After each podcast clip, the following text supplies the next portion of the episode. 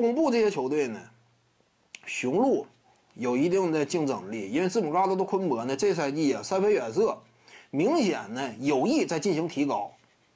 那下赛季有没有可能说，哎，打出挺稳健的远射表现呢？进一步使得啊他的战斗力级别呢再往上迈一个台阶呢？这玩意儿不是说没可能，对不对？他一直以来都在磨练。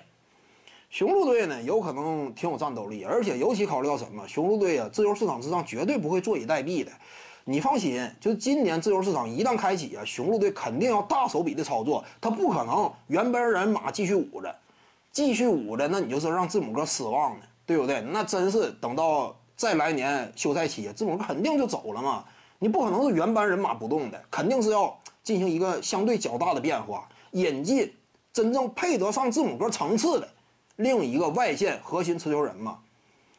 这是雄鹿队会采取的方式吧？所以下赛季呢，我认为啊，雄鹿队肯定是锐意进取，应该有争冠的实力啊。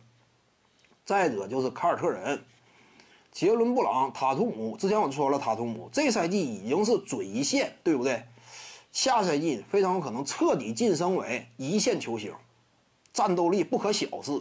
他对标莱昂纳德嘛，再加上身边有个杰伦布朗啊，也相当于穷人版穷人版保罗乔治，那这就是快船盗版呗，对不对？盗版快船，呃，再加上队内什么这个呃海沃德呀之类的，目前来看还是挺有实力。肯巴沃克这样的，对不对？外线作为核心持球人来讲，你还别说，别看说凯尔特人双核相当于穷人版快船，但是周围班底呢，不比快船虚多少。你肯巴沃克也不差嘛，所以呢，目前这凯尔特人呢继续打下去，差不多就有可能啊，也能争冠。凯尔特人，七六人有点悬，七六人多少有点悬，看看七六人呢，到底在市场之上啊，就是能够有什么样的斩获吧，对不对？因为什么呢？他得看自由市场之上能不能争来胡子球手。如果说能争来的话，那也有戏啊。就是其实人真是得争一下胡子，他也有挺好的机会。你用这个本西蒙斯作为主要筹码嘛，争一下胡子吧。如果争不来的话，弄来个利拉德完了。利拉德这个实力层次怎么说呢？他如果说来的话，那就属于什么第二套方案。利拉德肯定是在开拓者呢，也不是在未来的计划当中。开拓者真肯定也想要，说是进行一下重建了。围绕你都打多少年了，原地踏步嘛，对不对？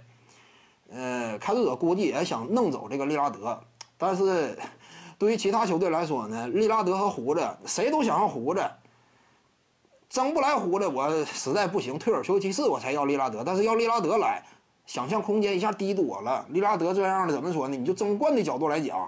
他搭配这个恩比德呀，比原来肯定是稍微强，但是争冠的话，估计也没有那么顺畅吧。利拉德这个层次怎么讲，够争冠级别还是差吧，还是差呀。